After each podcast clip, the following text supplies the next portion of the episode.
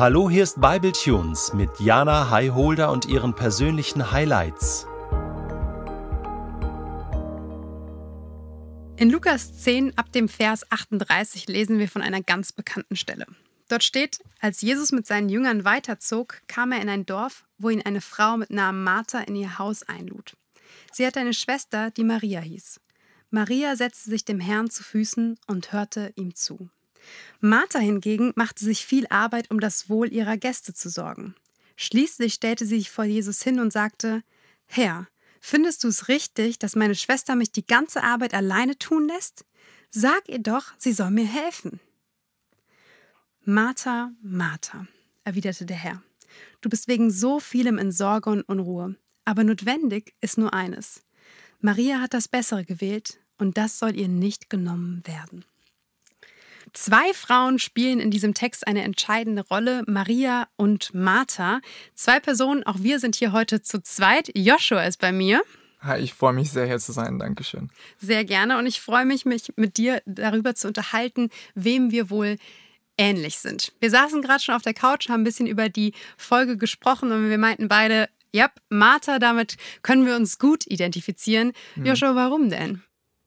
Also ich würde sagen, Martha trifft so gut auf mich zu, weil ich auch in so einem Leistungsdenken drin bin. Ich will das tun, ich will jenes tun und ich will es auch noch gut tun und richtig tun mhm. und für Jesus tun. Und in, in all dem kann ich immer wieder, vielleicht kann man sagen, das Wesentliche übersehen oder vergessen. Mhm.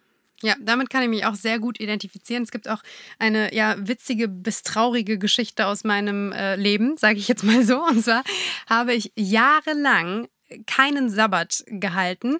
Aus der geistlichen Arroganz heraus, würde ich es mal so sagen, oder vielleicht auch nicht geistlich, ähm, das darf jeder selbst hier bewerten.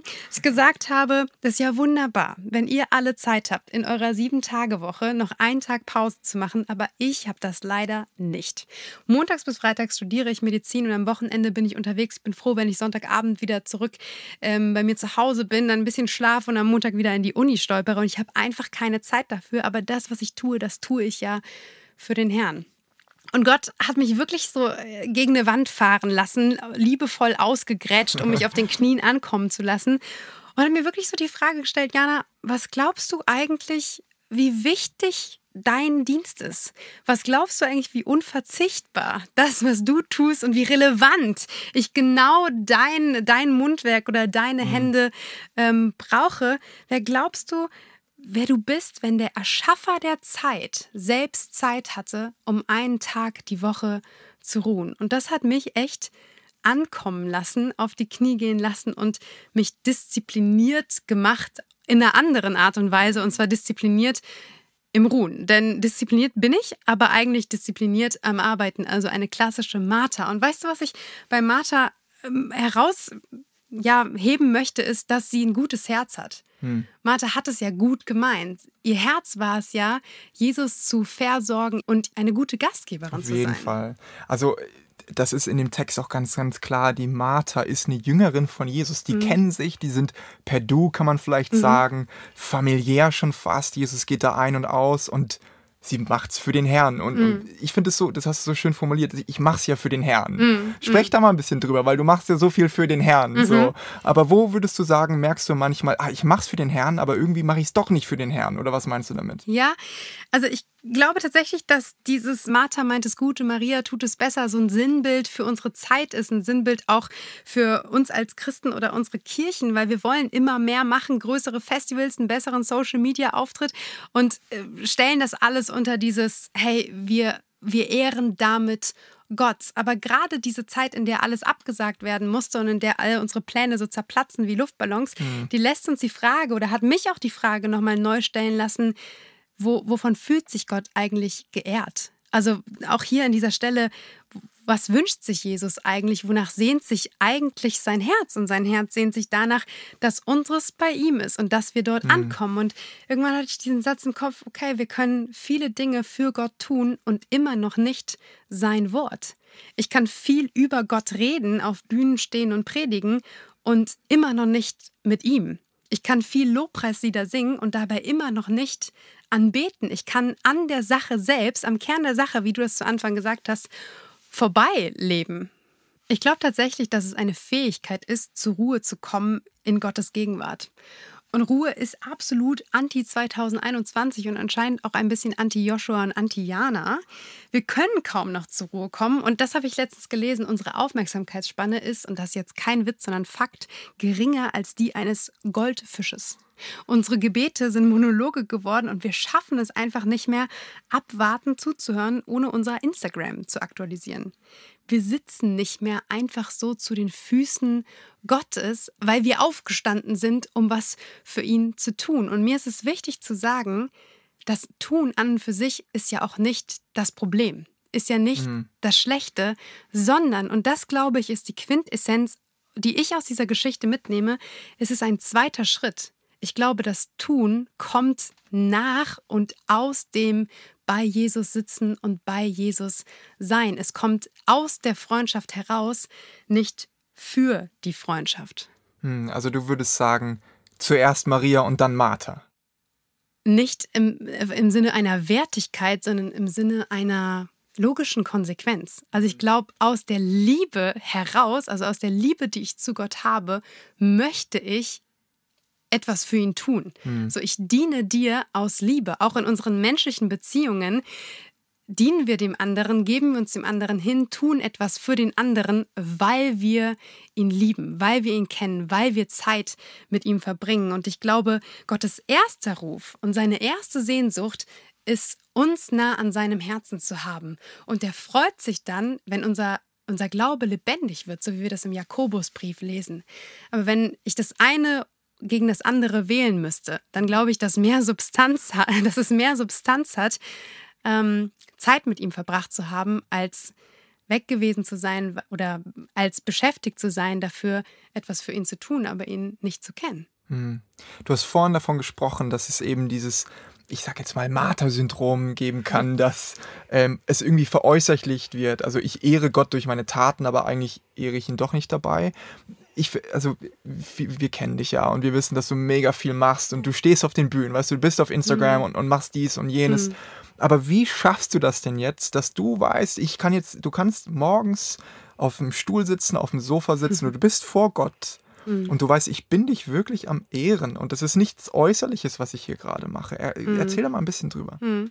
Also ich glaube, man muss halt sich bewusst darüber sein, dass alles, was man auf Instagram oder auf den Bühnen sieht oder so, es ist ein Bruchteil. Also es ist ja, wir würden in unserer Christensprache sagen, die Frucht. Also es ist ja. die Frucht. Und Frucht kann ja nur etwas tragen. Da kommen wir auch in einer anderen Episode noch zu, wenn es um Psalm 1 geht, wenn der Baum verwurzelt ist und wenn er Wasser bekommt. Ne?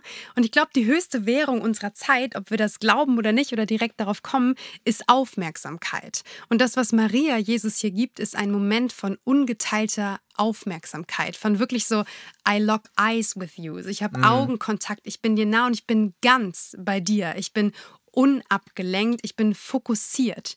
Also ich glaube, es geht um diesen Fokus. Und nur aus diesem Fokus heraus, so, so habe ich das für mein Leben erlebt, ist es langfristig möglich, nicht auszubrennen bei einem Dienst. Mhm. Also nicht immer wieder ein Stück von sich selbst zu geben, aus seinen eigenen Kräften zu geben. Und das ist auch eine Botschaft, die sich durch alle Folgen hier zieht. So die auch junge Menschen werden müde und die stärksten, mhm. die alarmen, wenn sie nicht an der Quelle dran sind, wenn sie nicht immer wieder neue Kraft bekommen. Und eigentlich gibt es ein ganz, ganz simples Bild.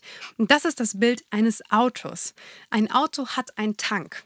Und du kannst das Auto nicht bis ins Nirvana und zurückfahren, ohne jemals bei einer Tankstelle vorbeigekommen zu sein. Bei einem Moment von Ankommen, na klar, auch dieses Bild hat, hat, hat Haken wie jede andere Bilder, aber ohne einen Zwischenstopp an der Tankstelle, die den Tank wieder auffällt und dich dann weiterfahren lässt. Mhm. Und vielleicht so ein bisschen würde ich das beschreiben. Diese Momente mit Jesus alleine und bei Gott sind Tankstellen für meine Seele, für mein Geist, für mein Herz und sind das, was meinen Dienst überhaupt möglich macht. Das gefällt mir sehr, sehr gut, weil du kannst jetzt hier mit diesem Bild irgendwie Martha und Maria miteinander vereinen. Mhm. Also es mhm. gibt dieses Tanken und es gibt auch dieses Fahren. Erklär doch mal, wie du das ein bisschen machst. Also wie tankst du auf und wie schaffst du es, dass es dann ja diese PS auf die Straße kommen? Also mit den PS auf den Straßen habe ich eigentlich nicht so viel Problem. Deswegen glaube ich, der eine hat damit zu arbeiten, der andere ähm, mit dem anderen. Für mich ist eher dieses zur Ruhe kommen schwierig. Und da, wie ich es eben schon gesagt habe, da brauche ich eine Disziplin. Und die Disziplin kann zum Beispiel sein, oder ist es in meinem Leben, wie verbringe ich die ersten 30 Minuten meines Tages? Bin ich da im Wort, bin ich da bei Gott. Also ich stehe auf und äh, mache Sport, einen Kaffee und lese in der Bibel oder verbringe dann einfach eine gewisse Zeit im Gebet. Und ich glaube, das ist einfach eine geistliche Disziplin. Oder zum Beispiel ganz praktisch gehe ich auf YouTube und suche ein Worship-Set und mache dieses Worship-Set mhm. an und versuche einzutauchen in diese Gegenwart, in diese Präsenz, weil ich kann auch diese Musik hören und trotzdem an alles Mögliche denken. Das kann ich nämlich sehr, sehr gut. Und es ist für mich wirklich eine Herausforderung zu sagen, okay, ich fokussiere mich.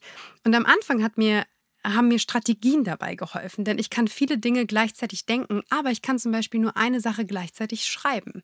Und so schreibe ich schon seit mehreren Jahren Tagebuch und meine Hand kann nur ein Wort zur gleichen Zeit schreiben. Ich muss mich fokussieren. Ich muss ungeteilte Aufmerksamkeit auf den Text setzen, den ich gerade schreibe. Und auch da kann ich ein Gespräch verfassen, ein Gebet verfassen, eine Antwort ähm, ja, mir notieren sozusagen. Mhm. Genauso auch, ich kann viele Dinge gleichzeitig denken, aber nur eine Sache gleichzeitig sagen. Das heißt, wenn ich meine Gebete laut ausspreche, hilft mir das auch, mich zu fokussieren.